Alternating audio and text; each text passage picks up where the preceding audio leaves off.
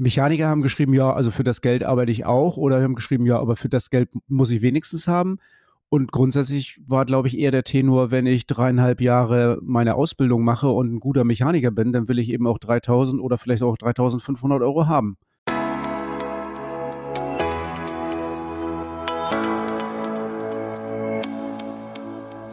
Du bist Fahrradhändler oder arbeitest in der Fahrradbranche? Bikes for Future ist der Podcast, in dem du erfährst, was gerade los ist, wer oder was angesagt ist. Du profitierst von Lösungen, die dich in deinem Fahrradbusiness wirklich weiterbringen. Durch die Episoden begleiten dich deine Branchenexperten Uwe Wöll und Thorsten Larschow vom VSF, dem Verbund der Fahrradhändler. Wie so vieles auf dieser Welt funktioniert auch dieser Podcast nicht ohne Unterstützer. Vielen Dank an Antidot Bike Care, Bike Leasing Service Brompton Falträder, Chike Cargo Bikes und Velopro Versicherung. Ja, das letzte Mal haben wir unseren Start in den Podcast ja ein bisschen mit Kaffeeklatsch begonnen und wieder über Urlaub gesprochen.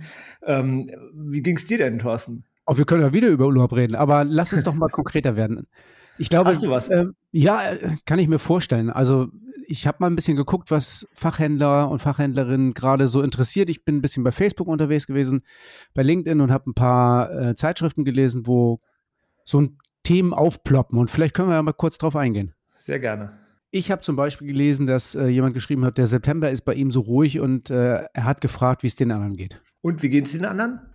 Oh, völlig unterschiedlich. Also habe ich in den Antworten gelesen. Das waren irgendwie eine ganze Menge Antworten und da ging es von, ich meine Werkstatt ist so voll, ich habe fünf Wochen Urlaub oder im November sind die nächsten Termine frei, bis hin, ähm, ich verkaufe keine Räder mehr und die Werkstatt läuft gerade auch nicht. Also doch sehr, sehr unterschiedlich, die Meinungen da. Das ist ja unsere, unseren Eindruck auch, den wir seit einem sagen wir, halben, dreiviertel Jahr haben in der Händlerschaft, dass die Antworten, die wir bekommen, sehr, sehr unterschiedlich sind und sehr individuell und gar nichts mit Region zu tun haben, gar nichts mit Größe zu tun haben. Also genau das Gegenteil von dem, was wir in den Jahren davor auch immer hatten, dass man irgendwas erkennen konnte. Ich glaube auch. Also ähm, das ist wirklich ähm, bunt gemischt und äh, egal welche Region und welche Größe, wie du es schon gesagt hast. Vielleicht hat es ein bisschen mit damit was zu tun, was der Händler gerade macht oder was er eben nicht macht, oder? Na, ich weiß nicht, auf was du ansprichst. Ich sag jetzt mal, wir hatten ja schon mal das Thema äh, ähm, Rabatte und Preiskampf äh, und haben im Anschluss daran ähm, über Marketing gesprochen.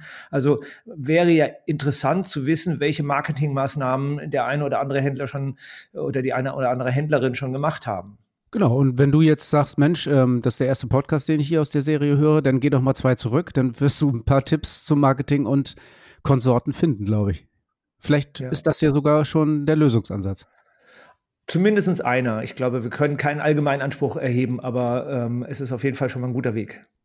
Okay, was habe ich noch gelesen? Ähm, ein Händler hat sich darüber geärgert, aufgeregt, empfand es als sehr unfair dass ein Mitbewerber in seiner Stadt äh, eine Stellenanzeige geschaltet hat und die erste Stellenanzeige, die er geschaltet hatte, war Mechaniker gesucht für 3000 Euro brutto. Die zweite Anzeige war für 3200 Euro brutto und jetzt für 3500 Euro brutto. Das hat er so in die öffentliche Stellenanzeige reingeschrieben und er fühlte sich ein bisschen übervorteilt. Und warum? Entschuldigung, dass mir die Frage so schon vor. Ähnlich waren auch die Antworten bei Facebook, glaube ich. Die meisten haben ähm, wenig Verständnis dafür gehabt, dass er sich ungerecht behandelt fühlte. Mechaniker haben geschrieben, ja, also für das Geld arbeite ich auch. Oder haben geschrieben, ja, aber für das Geld muss ich wenigstens haben. Und grundsätzlich war, glaube ich, eher der Tenor, wenn ich dreieinhalb Jahre meine Ausbildung mache und ein guter Mechaniker bin, dann will ich eben auch 3000 oder vielleicht auch 3500 Euro haben. Ja, das wird ja heute noch mal ein bisschen Thema ähm, äh, in unserer heutigen Folge. Aber ganz klar kann man noch sagen, man ist ja als Fahrradhändler auch nicht in einer Schonzone oder wie heißt das? Irgendwie so in einer Zone, in der praktisch man von allen äußeren Einflüssen geschont wird, sondern wenn ein anderer Mitbewerber äh, so ein Angebot macht, dann muss man sich messen, muss man sich messen lassen an, diesen, an, an diesem Angebot.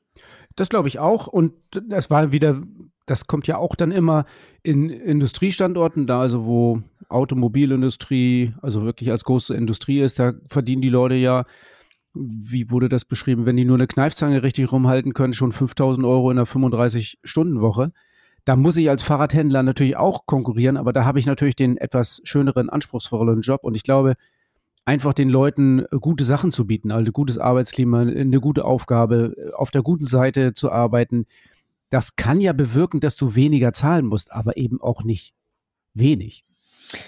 Ja, also wir haben das jetzt äh, auch wieder erlebt. Wir haben äh, ein Bewerbungsverfahren hinter uns in einem ganz anderen Bereich. Da ging es um Finanzen und Controlling und ganz klar haben wir gepunktet mit unserem Teamwork und mit unseren Arbeitsbedingungen, mit äh, den Inhalten, die wir bearbeiten, aber nicht mit dem Geld. Also mit dem Geld hätten wir nicht mithalten können, aber, aber wir haben überzeugt damit, äh, mit anderen Faktoren, mit weicheren Faktoren, das Geld musste natürlich trotzdem auf einem bestimmten Niveau sein. Also das äh, wäre nicht ohne gegangen und auch da mussten wir uns anpassen und ein bisschen dehnen. Ja, ich glaube auch, viele sagen ja auch, das ist dann Schmerzensgeld, was man zahlen muss, damit man da arbeitet, wo es dann eben schmerzvoll ist.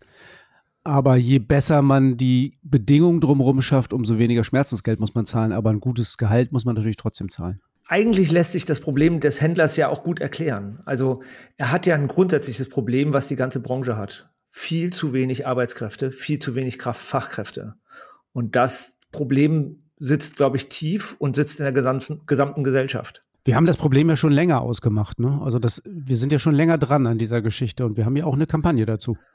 Ja, das beginnt eigentlich, also für mich jedenfalls als Verbandsvertreter beginnt das schon 2015 ähm, in, in Gremien, in Sitzungen, in ganz anderen Kreisen mit Industrie, mit Lieferanten, mit äh, Dienstleistern. Da haben wir schon über, darüber gesprochen, haben auch Experten dazu eingeladen, aber wir sind nicht wirklich aktiv geworden damals. Ah, ich kann mich daran erinnern, dass wir in Bonn eine Sitzung hatten mit zukunftsweisenden äh, Betrieben und Fachhändlern und äh, auch der Industrie, wo gesagt haben, Kohle auf den Tisch, wir legen los. Genau, 2019. 2019 war das. Immerhin vier Jahre später, das darf man nicht vergessen, deswegen habe ich das vorhin erwähnt. Ähm, die ersten Gremiensitzungen gab es 15, 16, wo das Thema ähm, als, als Zukunftsproblem besprochen wurde. Und vier Jahre, drei, vier Jahre später sind wir dann aktiv geworden, weil wir gesagt haben, jetzt nicht mehr labern, sondern jetzt loslegen. Nicht mehr labern, sondern machen hieß damals, jeder hat, glaube ich, zweieinhalbtausend Euro auf den Tisch geworfen.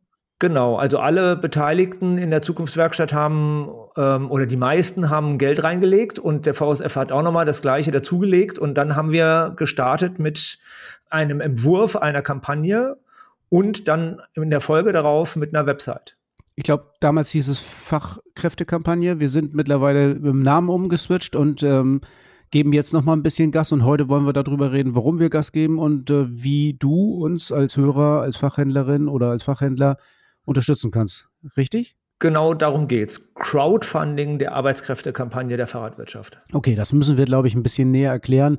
Wir müssen mal erklären, um was es geht, was dahinter steckt und wie jeder Einzelne oder jeder Einzelne sich hier einbringen kann. Okay, dann versuche ich mal da, das zusammenzufassen. Ähm, 2019 war der Start, 2020 ging die Website online, durchaus erfolgreicher Start, aber zu Corona-Zeiten damals, also schwer sich zu treffen, schwer sich zu verbinden und vor allen Dingen schwer die Branchenpartner dazu zu holen. Seit diesem Jahr finde ich gab es einen großen Wurf, nämlich die Kampagne wird gemeinsam von den drei Verbänden der Fahrradwirtschaft getragen, vom ZIV, der Zukunft Fahrrad und VSF. Damit sind erstmal alle Basiskosten, also zum Beispiel so eine Website und sowas ähm, finanziert. Und was wir jetzt wollen, ist Geld einsammeln für echte Kampagnen, die für Öffentlichkeit sorgen, um mehr Menschen in die Fahrradbranche zu holen. Menschen, die vielleicht heute noch gar nicht darüber nachdenken, sondern sich ähm, einfach allgemein informieren, welche Berufschancen habe ich eigentlich. Ja, ich denke ja immer, oder ich habe immer gedacht, das ist ja ganz einfach, es gibt ja zwei, drei Berufe im Fahrradbereich, die man ausüben kann. Äh, Fahrradmechaniker, Fahrradmechatroniker, Verkäufer und äh, ja, das war es ja eigentlich. Da ist ja nicht so eine große Geschichte, oder? Ja, zwischen zwei, drei und 80 Berufen oder über 80 Berufen, die wir auf der Fahrrad, auf der Seite fahrrad-berufe.de präsentieren, ist schon ein himmelweiter Unterschied. Und wir haben ja dann einen ganz einfachen Trick gemacht. Wir haben einfach unsere Mitglieder gefragt, welche Berufsbilder habt ihr eigentlich in euren, in euren Unternehmen? Und da sind über 80 Berufsbilder gemeldet worden. Und wir haben sie auch beschrieben, wie sie die Agentur für Arbeit auch beschreibt. Und das finde ich ja schon eigentlich total beeindruckend, überhaupt zu sehen, dass in der Fahrradbranche man 80 verschiedene Berufe ausüben kann. Also alleine nur das finde ich ja schon bemerkenswert. Ja, das ist sensationell und das ist, macht es ja auch, das hat uns auch nochmal vor Augen geführt, wie bunt die Branche eigentlich ist oder die Fahrradwirtschaft überhaupt ist und wie viele Möglichkeiten du als Quereinsteiger, als Schüler, als Auszubildender hast, äh, dich dort in der Branche zu entwickeln. Das ist schon spannend. Jetzt hast du aber von Crowdfunding gesprochen. Also Crowdfunding, vielleicht erklärst du mal, was Crowdfunding ist und was jetzt hier unsere Hörerinnen und Hörer machen sollen. Ja, also ich habe ja schon gesagt, die Basisarbeit ist bezahlt, die Website ist bezahlt, die Organisation ist bezahlt. Jetzt suchen wir Geldgeber für ähm, oder Crowdfunding ist ja eine Schwarmfinanzierung bestimmter Projekte oder Ideen. Und wir haben genau drei Projekte, die wir finanzieren wollen. Und wir glauben auch, dass die Fahrradwirtschaft insgesamt ein Interesse daran haben sollten. Da können wir gleich nochmal drauf eingehen. Kannst du ruhig deine kritischen Fragen stellen. Was der hat der Händler davon? Das machen wir gleich. Also ein Projekt ist, wir sind als Fahrradbranche präsent auf Berufs- und Orientierungsmessen. Selbstverständlich überregionale Messen. Also dort uns zu präsentieren als Fahrradwirtschaft, wo die Interessenten auch hinkommen. Finden wir total spannend. Wird das erste Mal jetzt im äh, Dezember passieren. Jeder Auftritt auf so einer Messe kostet ungefähr 4000 Euro. Deswegen brauchen wir, das ist der Bedarf oder das Ziel, für drei, vier Veranstaltungen ungefähr 15.000 Euro. Okay, das ist ja mal konkret. Also 15.000 Euro für Messeauftritte. Genau. Und die sind alle in Berlin. Nein, die sind, wir wollen sie verteilen über die Bundesrepublik, weil wir wollen ja lernen ein bisschen, was funktioniert, was funktioniert nicht, ähm, wo haben wir Erfolg mit den Auftritten und wo sind die, ja, die Interessenten oder die potenziellen Kandidatinnen, ähm, wo erreichen wir die überhaupt und schaffen wir das mit solchen Auftritten? Okay, da haben wir ein Projekt. Hast du noch ein Projekt? Zweites Projekt, Social Media, TikTok, Instagram, YouTube, LinkedIn. Ist nicht mein Heimatgebiet, aber ist natürlich grundsätzlich sinnvoll, junge Menschen zu erreichen. Ja, auf diesen Plattformen wollen wir präsent sein und wollen wir möglichst viel äh, Informationen streuen, ähm, Spaß machen und auf die Branche aufmerksam machen. Kostet? Ja, hier haben wir mal einen Bedarf, ein Ziel von 25.000 Euro ähm, formuliert und das muss man natürlich auch nochmal sich genau angucken, wie viel es dann wirklich wird. Das lassen wir aber die Branche auch entscheiden. Also macht das Sinn, da zu investieren oder nicht? Das soll die Branche entscheiden. Okay, wenn ich weiß, dass ich für Social Media für mein eigenes Geschäft schnell mal 1000, 2000 oder 4000 Euro ausgebe, hört sich das jetzt erstmal gar nicht so viel an. Aber du genau. hast noch ein drittes Projekt erwähnt. Genau. Drittes Projekt ist äh, eine klassische Werbekampagne über Print, Radio und Fernsehen und so weiter. Auch das hängt natürlich sehr davon ab, wie viel Geld zusammenkommt. Da haben wir jetzt mal den Bedarf auf 50.000 Euro äh, kalkuliert und haben gesagt, irgendwie so, wenn das zustande kommt, dann können wir aktiv werden und wir sind sehr gespannt, ob das uns gelingt. Da ist mir so ein bisschen das Handwerk noch im Gedächtnis. Die hatten Werbespots im Fernsehen mal. Die fand ich ja. eigentlich ziemlich geil, wo alles auseinandergefallen ist, weil das Handwerk nicht mehr gearbeitet hat. So ähnlich machen wir es dann auch, oder? Genau so natürlich. wir machen es, wir machen es schon, also alle Projekte, die wir anfassen, machen wir natürlich so, dass wir uns vorher nochmal auch bei Experten erkundigen, wo ist es sinnvoll, Geld reinzugeben? Wo gibt es eine Erfolgschance? Wo erreichen wir wirklich unsere Zielgruppen? Das wird natürlich vorher sondiert und wir lassen aber alle Zuhörerinnen, Zuhörer, alle äh, in der Fahrradbranche mitentscheiden, wo wir investieren sollen und wo wir auch äh, sozusagen aktiv werden sollen. Okay, ich persönlich habe jetzt ja schon mal ganz am Anfang 2500 Euro investiert, damit das ganze Ding überhaupt in Schwung kommt. Wenn ich jetzt sage, ich will jetzt nochmal 5000 Euro ausgeben, dann kann ich mir überlegen, in welches der Projekte ich das reingebe oder ist das, ähm, wird das jetzt einfach so, ich sage hier 5000 Euro und ihr verbratet das, wie ihr wollt? Nee, du kannst vorher entscheiden und du sollst auch vorher entscheiden, wofür du das Geld ausgegeben haben möchtest. Du kannst natürlich deine 5000 Euro auf alle drei gleichmäßig verteilen. Du kannst aber auch sagen, ich möchte lieber das eine, als dass das andere finanziert wird. Okay, dazu müsste ich wissen, was mir am meisten dient oder was ich am besten finde oder oder was du am besten findest, was wo du sagst irgendwie so das das finde ich richtig, dass die Branche da mal was tut. Jetzt ist es ja aber nicht so, dass jeder sagt, ähm, ich gebe da einen vierstelligen Betrag dazu. Geht auch das mit weniger Geld? Äh, selbstverständlich, es geht auch mit weniger Geld. Also ich glaube, wir fangen mit 500 Euro an und wir wissen ja, dass wir viele, viele Händler haben in der Bundesrepublik, 5200. Alle sollten eigentlich ein Interesse daran haben, dass es viel mehr Interessenten gibt, weil wir sind jetzt, gehen wieder zurück auf dein Beispiel aus Facebook. Der Händler hat ja vor allen Dingen dann den Schmerz, weil wenn er der, seinen Mitarbeiter oder seine Mitarbeiterin verliert, dann hat er echt Mühe, jemand Neues zu bekommen. Und das wollen wir ändern. Aber wenn ich mir das so jetzt überlege, ich bilde ja immer aus, Zweiradmechatroniker und Fahrradmonteure. Ich komme da eigentlich ganz gut mit klar. Also ich bilde für meinen Bedarf ja aus. Da ist das nicht, mein Geld nicht besser da aufgehoben? ja, es gibt, glaube ich, eine Zahl, die müssen wir hier mal nennen, um äh, mal das Verhältnis klarzustellen. Wir haben ad hoc einen Bedarf identifizi identifiziert, der äh, über eine Umfrage auch bei unseren Händlern und bei den Baiko-Händlern von circa 8000 Menschen, die äh, oder 8000 Stellen, die in einem Fahrradfachhandel offen sind, in technischen Berufen. Und wir haben aber nur 1000 Auszubildende im Jahr in diesem Bereich. Das heißt also, du bist eigentlich nur alle acht Jahre dran, dass du ein Azubi bekommst. Verstehe ich. Und das erklärt vielleicht auch ein bisschen ähm, den Post, den Facebook-Post von dem Händler aus dem Sauerland, der sich darüber ärgert, dass die guten Leute auch noch ihm vor der Nase weggeschnappt werden, oder? Wenn genau so. da ist, dann ist doch auch äh, klar, Angebote Nachfrage, würde ich mal sagen. Genau, und das Angebot ist einfach viel zu gering, das muss man einfach sagen. Viel zu wenig Auszubildende. Ich kann mal eine Zahl dagegen halten, die es, die es nochmal eklatant verdeutlicht. Es sind im Kfz-Bereich ungefähr 65.000 Auszubildenden jedes Jahr.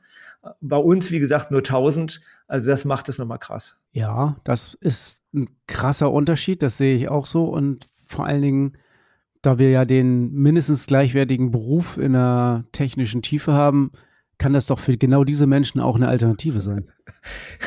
Das ist, das ist jetzt deine Beurteilung. Ich glaube, dass der äh, Kfzler auch durchaus einen sehr anspruchsvollen Beruf hat, aber völlig klar ist, dass uns natürlich die Zukunft gehört. Also ich als Kfz-Meister erlaubt mir einfach das Urteil, dass das darfst probieren. du gerne. Du hast das ganz kurz erwähnt, Fahrradberufe.de. Ich finde die Website ja sensationell und sehr, sehr gelungen und ich nutze die auch für alle meine Bewerbungsverfahren und für meine Werbung für um Auszubildende zu akquirieren oder in den Beruf zu locken und um Mitarbeitende zu akquirieren. Das finde ich einen extrem guten Vorteil. Habe ich denn sonst noch Vorteile, wenn ich mich an dieser Kampagne irgendwie beteilige? Naja, also erstmal glaube ich ja an den großen Trichter und an äh, die Menge der Menschen, die erstmal oben in den Trichter reinkommen. Und das soll genau diese Website leisten, dass viel mehr Menschen sich für diese äh, finde ich ja wunderbare Branche interessieren und sich äh, praktisch in der Fahrradwirtschaft äh, ihren, ihren Job suchen. Habe ich denn nicht aber jetzt trotzdem als Händler das Problem, wenn da viel mehr reinkommen und das durch den Trichter läuft? Ich finde das Bild mit dem Trichter ja ziemlich gut und passend. Also das wird einfach, die Menge wird einfach oben größer. Aber habe ich nicht trotzdem als kleiner Händler das Problem, dass ich nur noch den Rest abfischen kann, wenn ich wenig bezahle oder dass ich ähm, jetzt tatsächlich mit Fahrrad XXL oder Lucky Bike konkurrieren muss? Naja, wir haben jetzt praktisch an, an allen Stellen, in denen wir schon aufgetreten sind, immer das Gefühl gehabt, irgendwie so, die Menschen, die da auch in diesen großen Trichter reinkommen, sind ja trotzdem individuell. Der eine wohnt in einer kleinen Stadt und möchte auch dort wohnen bleiben und hat irgendwie ganz persönliche Wünsche, ähm, was sein, sein berufliches Umfeld betrifft für mich ist die Eurobike ein gutes Beispiel gewesen. Da haben wir irgendwie bei einer Veranstaltung, wo es um äh, Interessenten für die Fahrradbranche ging, ähm, ich sage jetzt mal ein Dutzend unterschiedliche Menschen und die haben auch ein Dutzend unterschiedliche Bedürfnisse. Der eine will in die Industrie und will Karriere machen, der zweite möchte eigentlich äh, möglichst vielseitig arbeiten und ähm, auch äh, was sich selbstständig sich selbstständig machen. Also wir haben ganz unterschiedliche Anforderungen, ganz unterschiedliche Herkünfte und damit natürlich auch alles, was die Branche zu bieten hat, aber auch gut zu verteilen und eben auch für Händler und Händlerinnen genug Interessenten dann dabei gehabt. Wir haben ja auf der Website auch tatsächlich so ein Jobportal angeschlossen. Ne? Ich kann da ja auch ähm, meine Stellenausschreibung machen. Ist das richtig? So ist es. Also du kannst als Händler genauso wie die, die Industrie kann dort und zwar, wie ich finde, sehr kostengünstig ähm, äh, deine Stellenanzeige ausschreiben. Und der große Vorteil ist, ähm, du äh, treibst dich nicht innerhalb der Branche um und machst irgendwie sozusagen allen anderen Konkurrenz, sondern du guckst einfach mal nach draußen, wen du da draußen erwischt. Das ist der Unterschied zu allen anderen äh, äh, Stellenportalen. Okay, Uwe, du hast mich überzeugt. Ich sehe das ein. Ich will die Menge oben im Trichter vergrößern. Ich brauche Fachkräfte, ich brauche Arbeitskräfte ich bin jetzt bereit, Geld auszugeben. Wie kann ich das machen erstens und wie kann ich sicher gehen, dass das auch alles mal ordentlich abläuft. Ich hoffe ja, dass die äh, Crowdfunding-Kampagne wieder in den Show Notes verlinkt ist. Das wäre schon mal der erste Schritt, so dass man dann auch das finden kann. Ähm, das äh, Wichtigere ist aber, wie, wie sorgfältig wir mit den Geldern umgehen. Und dafür finde ich, stehen ja alle drei Verbände, die dann auch dafür sorgen, dass wir seriös sind, dass wir das sinnvoll verwenden, dass wir uns abstimmen. Da passiert ja nichts auf äh, Basis einer Einzelentscheidung, sondern das versprechen wir uns gegenseitig als drei Verbände, die ja alle auch ihren Mitgliedern und allen anderen in der Branche Rechenschaft ablegen müssen. Jetzt hast du mit der Seriosität geworben. Wer ist denn jetzt noch mal genau dabei? Kannst du noch mal ganz kurz erklären, wer wofür steht und äh, wer bei der Kampagne dabei ist? Ja, aber gerne. Das ist äh, der ZIV als Vertretung der Industrie. Das ist Zukunft Fahrrad im Schwerpunkt bei den Dienstleistern und das ist der VSF unterstützt von der BAICO für den Fahrradfachhandel. Was ich richtig gut finde an so einer Crowdfunding-Aktion ist ja, dass man sehen kann, wie viel Geld zusammenkommt und äh, wie das Ganze in die Höhe geht. Und jeder, der einzahlt, der sieht ja dann auch den Erfolg, oder? So ist es gedacht und das ist, finde ich, auch das Charmante an der Crowdfunding-Kampagne. Du siehst auch sofort, wie die Branche auf die verschiedenen Themenfelder reagiert und an was sie sich beteiligen möchte und was sie auch verstanden haben. Also für uns auch die Rückmeldung, das haben wir vielleicht nicht gut genug erklärt oder das ist vielleicht doch kein attraktives Feld, wo man Geld investiert. Okay, und was ist denn, wenn jetzt ähm, die gewünschte Summe nicht zusammenkommt? Kriege ich das Geld zurück? Oder also beim Crowdfunding ist es ja oft so, dass man sagt, okay, ähm, Ziel nicht erreicht, alle kriegen ihr Geld zurück. Na, na klar. Also das ist äh, für uns völlig selbstverständlich, wenn das Geld nicht für diese Kampagne reicht, dann werden wir das Geld erstmal zurückspielen oder den, den ähm, Geldgebern die Möglichkeit geben, sich an den anderen beiden Kampagnen zu beteiligen. Okay, dann kann ich also immer noch switchen, wenn ich sage, weil hier meine, ich war jetzt äh, drauf und dran Fernsehwerbung und da bin ich, äh, finde ich super. Aber das kommt nicht zustande, dann kann ich immer noch wechseln auf Messe zum Beispiel. So ist es. Okay. Aber es ist auch, es ist auch so, dass wir im Nachgang auch ähm, berichten werden darüber, über den Erfolg der Kampagne. Um ein Beispiel zu sagen, wir haben eine AdWords-Kampagne gestartet, ähm, in diesem Jahr jetzt irgendwie ein bisschen dauerhafter, weil die Gelder dafür da sind und die AdWords-Kampagne sorgt für Traffic auf der Website und das ist nachweisbar und da können wir über, ähm, über die digitale Auswertung können wir das belegen und das tun wir natürlich auch in der Öffentlichkeit. Das heißt also, wenn ich Geld reingebe, bin ich quasi Mitglied in dieser ganzen Geschichte und kriege auch die ähm, Hintergrundinformationen und die Zahlen geliefert und dafür muss ich nicht BICO oder VSF-Mitglied sein, dafür muss ich nicht Zukunft Fahrrad oder ZIV-Mitglied sein. Genauso ist die Absicht, ja. Okay. Eigentlich, glaube ich, habe ich zumindest keine Fragen mehr. Ich hoffe, du als Hörerin oder Hörer hast jetzt auch keine Fragen mehr. Ansonsten schreib uns eine Mail und wir gehen natürlich darauf ein, falls wir noch was erklären sollen. Ansonsten auf die Seite gehen, da ist ähm, das Crowdfunding, da kannst du dich direkt beteiligen und dann geht's ab, glaube ich. Pack das mal in dein Topcase. Topcase, da seid ihr so ein bisschen gewohnt, dass ihr was geschenkt kriegt oder einen Vorteil kriegt. Den kriegt ihr diesmal im Topcase nicht. Aber wenn ihr dranbleibt und den Podcast bis zum Ende hört, dann haben wir noch ein Geschenk für euch. Was ich schenke, weiß ich, aber jetzt bin ich gespannt auf deine Topcase-Idee. Topcase ist auch was von Facebook. Da gab es einen Facebook-Post, wo jemand geschrieben hat, wo kriege ich einen Sentry Boy her? Weißt du, was ein Sentry Boy ist, Uwe? Ich weiß das, ja. Wer sich mit Werkstatt beschäftigt, weiß das. Okay, dann lass uns doch mal kurz erklären. Der Sentry Boy, ein super nützliches Werkzeug, um Laufräder im Fahrrad montiert zu zentrieren oder zumindest die Felge auf Rundlauf zu kriegen. Ja, bei Neurädern, bei Wartungen ganz besonders beliebt und spart total viel Arbeitszeit. Genau, weil ich Räder nicht ein- und ausbauen muss und weil ich trotzdem ein ganz äh, passables oder um nicht zu sagen gutes Ergebnis hinbekomme. Okay, aber Boy ist ein bisschen Problem, weil der Kollege, der hier bei Facebook geschrieben hat, hat gesagt, wo kriege ich ihn her? Keiner liefert mir den, ich warte ewig drauf, ähm, ich habe Schwierigkeiten, Boy zu kriegen. Und da haben wir jetzt fürs Topcase für dich ähm, was ganz Besonderes. Ich glaube, eine Information. Ja, Centrissimo.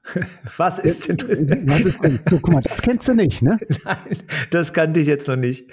Also Centriss, Centrissimo, ähm, das S wird mit einem, also statt zwei S mit einem Paragraphen äh, Symbol geschrieben, damit man das gleich auch mal findet. Centrissimo ist quasi der verbesserte neue Centriboy und Nachfolgemodell würde ich gar nicht sagen, sondern eher Konkurrenzmodell. Lieferbar, immer sofort lieferbar, ähm, in der Ausführung etwas besser, in der Bedienung etwas besser. Alle, die da schon mitarbeiten, sind total begeistert und sagen, hm, Centriboy war ganz gut, aber Centrissimo, das ist es. Das Bessere ist das Feind, der Feind des Guten. Okay.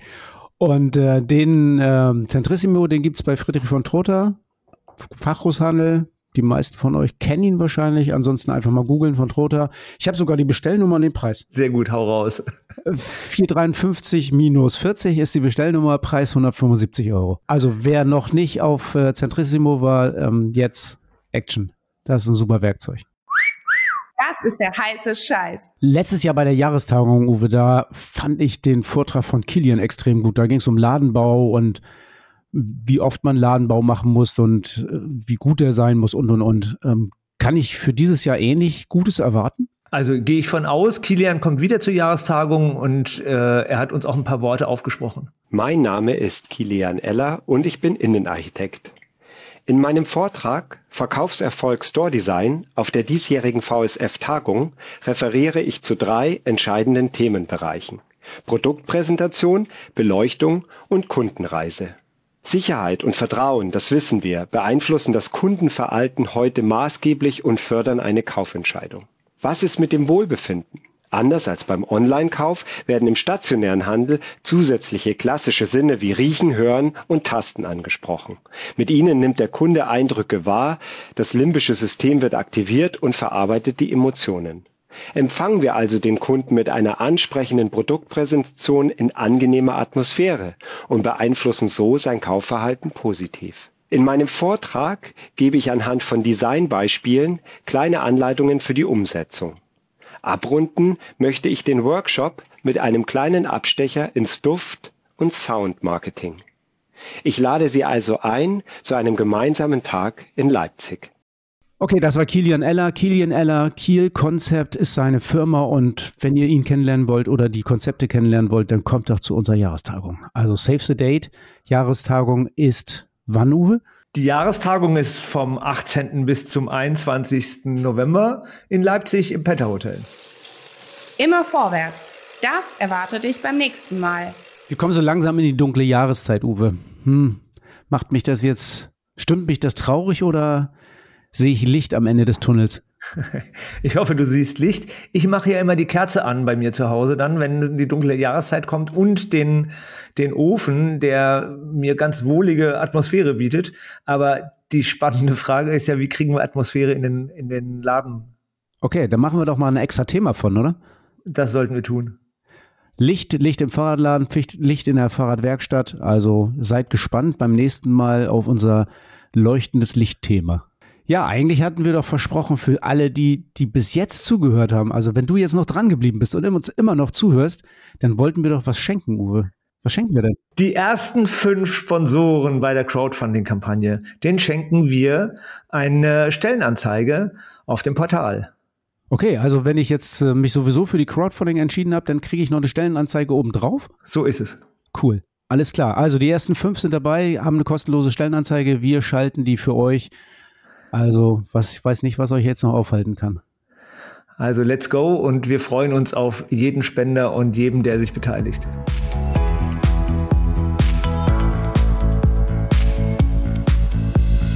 Bikes for Future, der Podcast mit Uwe und Thorsten für deinen Erfolg im Fahrradbusiness. Uwe, Marlene sitzt die ganze Zeit neben mir und kichert. Das macht sie sowieso gerne, aber warum? Ja, aber diesmal wegen Centriboy. Hat sie sich über den Boy gefreut oder? oder eben nicht. Der Centrissimo ist quasi die genderneutrale Ausführung des Centriboy. Deswegen kostet er auch 25 Euro mehr, oder? Genau, ist gegendert. Ja, sehr gut.